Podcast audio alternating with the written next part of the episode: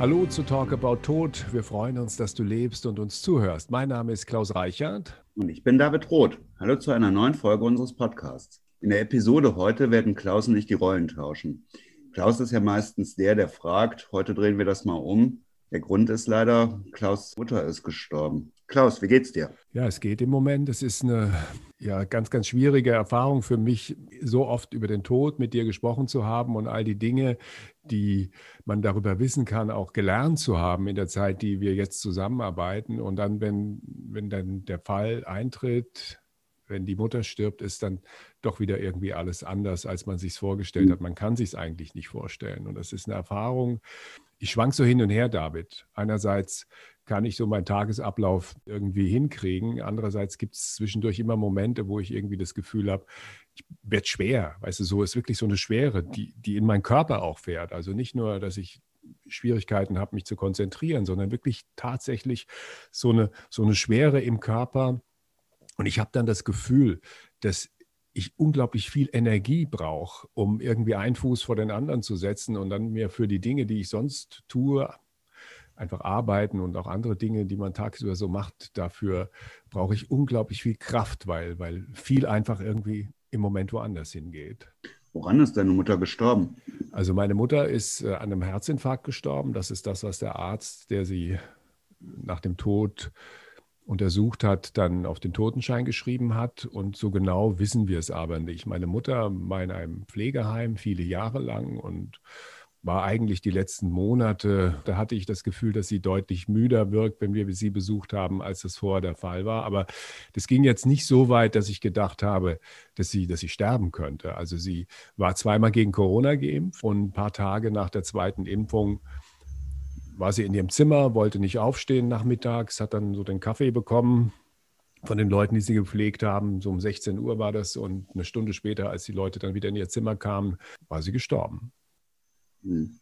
Und wie hast du erfahren, dass sie gestorben ist? Also meine Mutter lebte in Wiesbaden in einem Pflegeheim und es war die letzten Jahre schon immer so, David. Wann äh, eine Nummer aus Wiesbaden in meinem Display war, hatte ich irgendwie immer einen Schreck bekommen und dachte, oh je, jetzt, jetzt ist sie gestorben. Und es war ganz anders, weil mein Bruder hat mich angerufen und mein Bruder ist von dem Heim verständigt worden. Mich haben sie irgendwie direkt gar nicht erreicht. Und mein Bruder hat gar nicht viel gesagt. Er hat gesagt, die Doris ist gestorben. Mhm.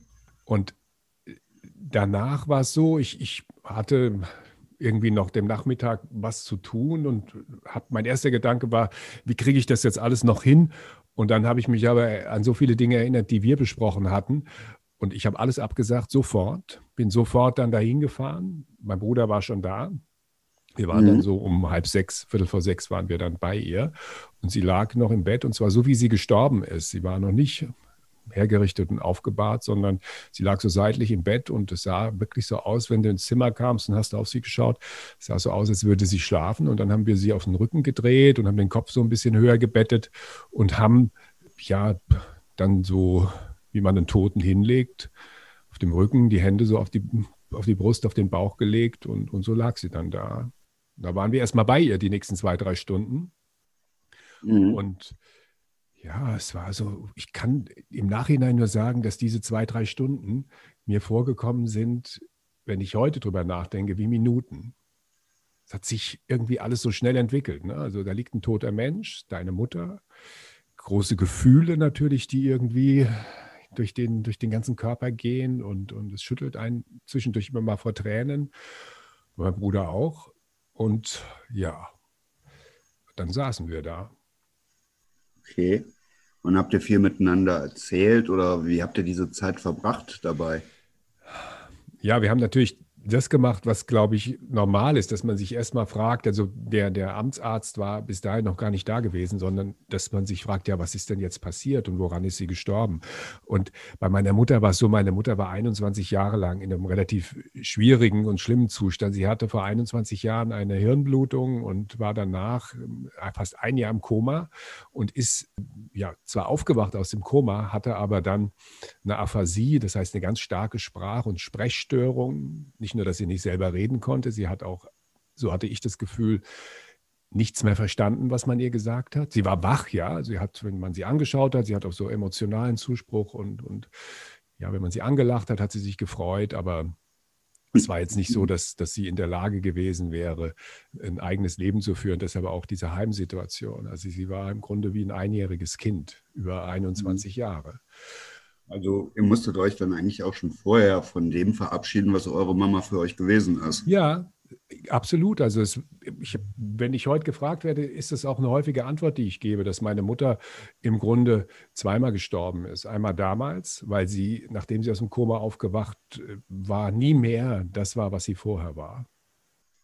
Ja, dann haben wir eigentlich miteinander telefoniert. Wir haben uns darum gekümmert, dass sie hier zu uns ins Haus gekommen ist. Und ganz vieles haben wir ja dann auch telefonisch jetzt so erstmal in dem ersten Moment abgesprochen. Dann sind da so Formalitäten, die da kommen. Aber dann bist du ja auch nochmal den Weg zu uns gekommen, um sie dann nochmal zu sehen.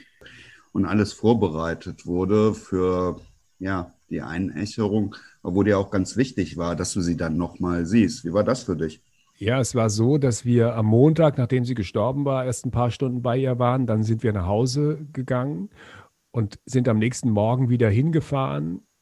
Und es war so, das fand ich gut von dem, von dem Heim. Die haben sie in ihrem Zimmer gelassen. Also es war nicht so, dass sie mhm. gestorben ist und dann direkt danach irgendwo in den, in den Raum gebracht worden ist, sondern sie war dann noch in ihrem Zimmer, auch als wir am nächsten Tag wieder dahin kamen. Und dann mussten wir morgens als allererstes, als wir da ankamen, mussten wir einen Corona-Test machen. Wir haben da natürlich auch ein bisschen drüber lachen müssen wenn ich ehrlich bin, weil meine Mutter war zweimal geimpft, stirbt an einem Herzinfarkt und mein Bruder und ich müssen Corona-Tests machen, um zu ihr zu dürfen. Natürlich ist klar, wir sind in das Heim rein und äh, einfach um auch die anderen Bewohner zu schützen, haben wir diese Tests machen müssen. Ich fand das aber in dem Moment fand ich es schon irgendwie skurril. Aber besser so als in, anders. Also es gibt viele Heime, da wird das nicht so sorgfältig gemacht wie in dem, in dem Heim, in dem meine Mutter war. Und ich muss auch sagen, die haben das richtig gut gemacht. Nicht nur ihre Betreuung über Jahre, sondern auch innerhalb der Corona-Pandemie. Es gab keinen einzigen Fall in dem Haus. Die haben sich immer optimal darum gekümmert. Wenn man sie besucht hat die letzten Monate, war es immer so, dass man die Abstandsregeln einhalten musste, dass da auch danach geguckt wurde von Seiten des Heims, dass man das alles richtig macht. Und jetzt an dem Tag, diesen Corona-Test dort machen zu können, war eine Riesenerleichterung, nicht weggeschickt zu werden, irgendwo anders den Test machen zu müssen und dann dahin zu kommen und den da vorzulegen, sondern wirklich, die haben jemand abgestellt, der die Besucher den ganzen Tag über testet, die ins Heim rein wollen. Mhm. Großes Kompliment an, an dieses Heim und auch so den Umgang dann, wie gesagt, meine Mutter in ihrem Zimmer zu lassen. Und dann kamen ja die, die Kollegen von, von dir und, und dann haben wir sie in den Sarg gelegt. Das haben mein Bruder und ich auch selbst gemacht. Und dann haben sie sie mitgenommen und dann verging eine Woche fast, also das war Dienstag und samstags bin ich dann nochmal zu euch gefahren. Und das fand ich auch ein unheimlich wichtiger Schritt, obwohl es schwer gefallen ist, also da auch morgens hinzufahren, der Weg, wo zu wissen, ich begegne jetzt meiner toten Mutter gleich wieder, der Weg dahin war echt schwer. Und ich habe zwei, dreimal dran gedacht, nee, ich will doch nicht mehr. Und dann passiert Folgendes. In dem Moment, wo man dann den Toten sieht, wo ich bei meiner Mutter war, war das wie weggeflogen. Also ich, da habe ich keine Sekunde mehr daran gezweifelt, dass es vielleicht die falsche Entscheidung war, das nochmal zu machen, sondern im Gegenteil, es war super wichtig, da nochmal hinzugehen, sie zu sehen, da zu sitzen. Und meine Frau war dabei, mein Sohn. Und äh, ja, war gut.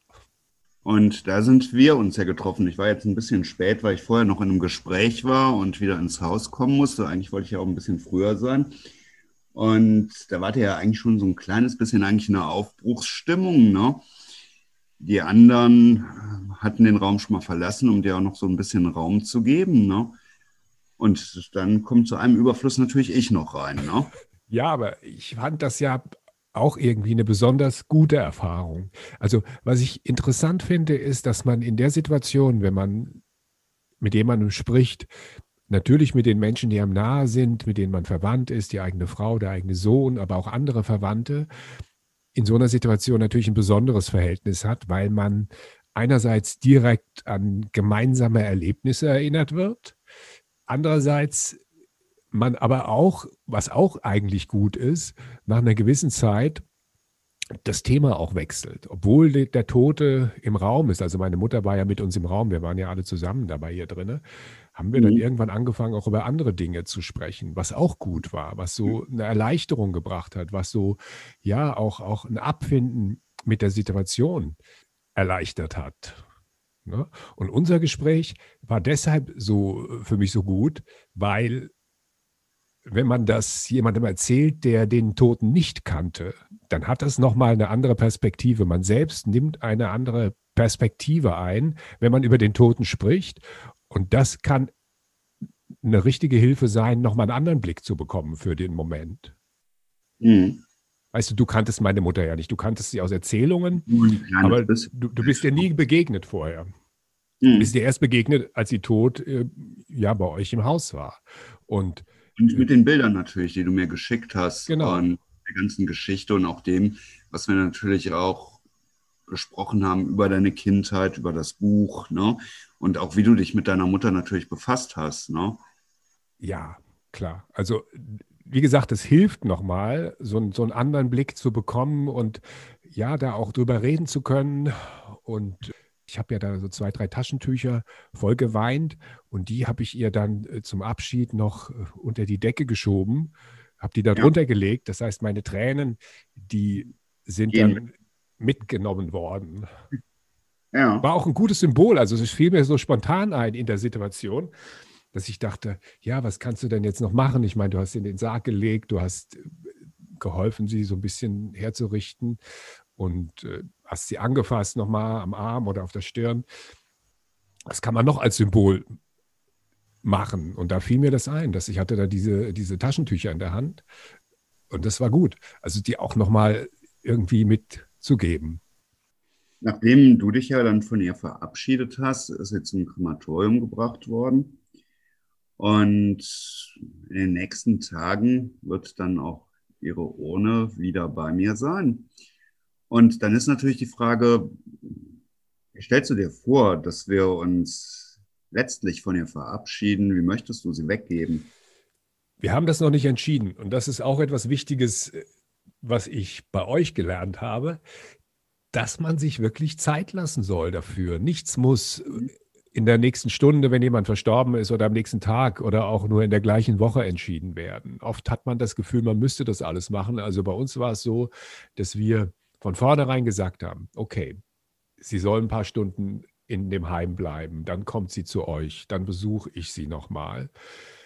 Dann wird sie verbrannt. Dann erst entscheiden wir, wenn die Urne da ist, ob wir sie in den Rhein streuen oder ob wir ein Grab kaufen. Das haben wir noch gar nicht entschieden. Also ich habe mit meinem Bruder zwar schon mal darüber geredet, aber er hat auch gesagt, ach du, wir müssen das jetzt nicht entscheiden. Wir müssen auch nicht jetzt gleich eine Trauerfeier für sie organisieren. Auch das ist etwas, mhm. klar ist, nach so einer langen Zeit in so einem schweren Zustand, dass viele Freunde waren jetzt die letzten Jahre eh nicht mehr da. Die kann man an einer Hand abzählen und mhm. die kann man jederzeit zu einer Trauerfeier einladen. Und denen haben wir Bescheid gesagt. Wir haben auch eine Traueranzeige geschaltet, auch mit interessanterweise, obwohl sie ja 20 Jahre für viele Leute einfach verschwunden war, mit einer großen Resonanz. Also ich habe mich echt gewundert, wie viele Leute dann doch noch sich an sie erinnert haben. Und jetzt ist es halt so, jetzt warten wir mal, bis die Urne da ist. Und dann setzen wir uns nochmal zusammen und dann werden wir entscheiden, wie wir das machen. Ja gut, man muss sich ja so ein bisschen auch in diese Situation dann reinfühlen. Das weiß man ja eigentlich im Vorfeld auch gar nicht so genau, was da so die Bedürfnisse sind. Ne? Ob man eine Stelle braucht, wo man auch das Gefühl hat, da kann ich dann hingehen. Und das kann natürlich vieles sein. Ne? Er hat ja in Wiesbaden gewohnt, wo dann Main und Rhein zusammenkommen. Ne? Und ja, wo man einfach schauen muss, was fühlt sich da für mich organisch an, auch natürlich von den Preis. Ne? Eine interessante Erfahrung, als mein Vater gestorben ist, was ja auch mittlerweile fast zehn Jahre her ist, haben wir ja zum einen eine Trauerfeier gemacht an einem besonderen Ort, im Bolongaro-Palast hier in Frankfurt. Das hatte nichts mit Friedhof zu tun. Da haben wir zwei, drei Stunden, der Fritz, dein Vater, hat damals die Rede gehalten. Und wir haben dann nochmal eine kleine Trauerfeier auf dem Friedhof gemacht, als die Urne beigesetzt worden ist. Der Friedhof selbst ist für mich kein wirklich so bedeutender Ort geworden, an dem er beerdigt worden ist. Ich war da jetzt vor Weihnachten, mein Bruder und ich, mein Vater ist am 25. Dezember ist äh, geboren worden. Dann fahren wir am ersten Weihnachtsfeiertag am Friedhof vorbei. Das machen wir nicht jedes Jahr, aber manchmal. Aber es ist für mich nicht so der wichtige Ort. Das kann bei meiner Mutter ganz anders sein. Das müssen wir jetzt wirklich auch mal, ich muss es auch mit meinem Bruder besprechen, weil der hat ja da auch ein Wörtchen mitzureden. Wenn er das Bedürfnis hat, dass er so einen Ort haben will, ist es keine Frage, dann, dann machen wir das natürlich. Aber wenn wir beide, ja, wenn wir beide davon überzeugt sind, dann, dass es besser ist, sie in den Rhein zu streuen, dann würde ich auf jeden Fall das bevorzugen. Also das ist im Moment so für mich so, wenn die Leute mich fragen, was passiert jetzt, ist im Moment so für mich, fühlt sich nach der besten Entscheidung an. Aber wie gesagt, sie ist noch nicht gefallen. Was sich auf jeden Fall gezeigt hat für mich, David, dass tatsächlich da so mit umzugehen, wie wir es gemacht haben, nämlich erstens sich Zeit zu lassen, zweitens selbst was zu machen, selber auch zu spüren, zu begreifen, dass sie halt ja gestorben ist, das ist echt wertvoll. Die andere Seite ist die, das, was in einem passiert. Ich glaube, das ist so unterschiedlich bei, bei den Menschen, dass, ja, dass man nur dazu raten kann, wirklich sich Zeit zu lassen und genau hinzugucken, was brauche ich jetzt im Moment. Also bei meinem Bruder zum Beispiel habe ich das Gefühl, der macht das so mit sich aus. Und ja, wenn ich ihn darauf anspreche, dann, dann reden wir und klären die Dinge. Also er vermeidet das Gespräch nicht, aber er sucht es jetzt auch nicht unbedingt. Ja? Mhm. Und das ist, glaube ich, genau das Richtige, dass jeder irgendwie selber entscheiden muss, aber man sich auch nicht schämen sollte, wenn man das Gefühl hat, man braucht Hilfe oder man will darüber reden, dass man das dann tut. Aber das ist schon, sage ich mal, ein großes Gut, dass man sich das gegenseitig auch in dieser Unterschiedlichkeit zulassen kann. Ne? Also dann schauen, dass man was findet, was halt für beide auch gut passt. Ne?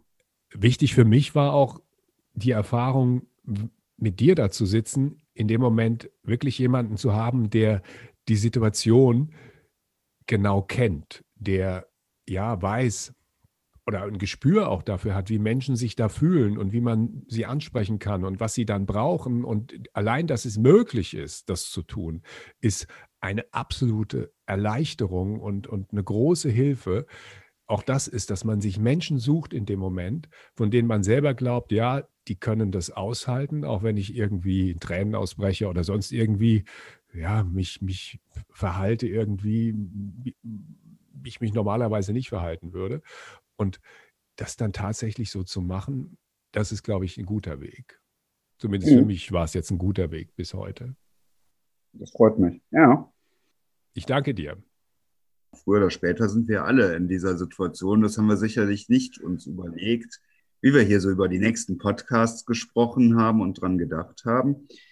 Ehrlich gesagt, Klaus, ich glaube, ich muss das Mikro wieder abgeben wie das weitergeht in so einer Folge, das weißt du viel besser als ich. Ich sage noch, wenn die Leute Fragen haben, dann einfach mal auf der Website von Pützroth vorbeikommen, www.pütz-rot.de. Da findet man dann eine Mailadresse, da kann man uns Fragen stellen und wir freuen uns, wenn Sie weiter zuhören, sagen für heute, das war's für jetzt. Schön am Leben bleiben und bis bald. Bis bald, auf Wiederhören.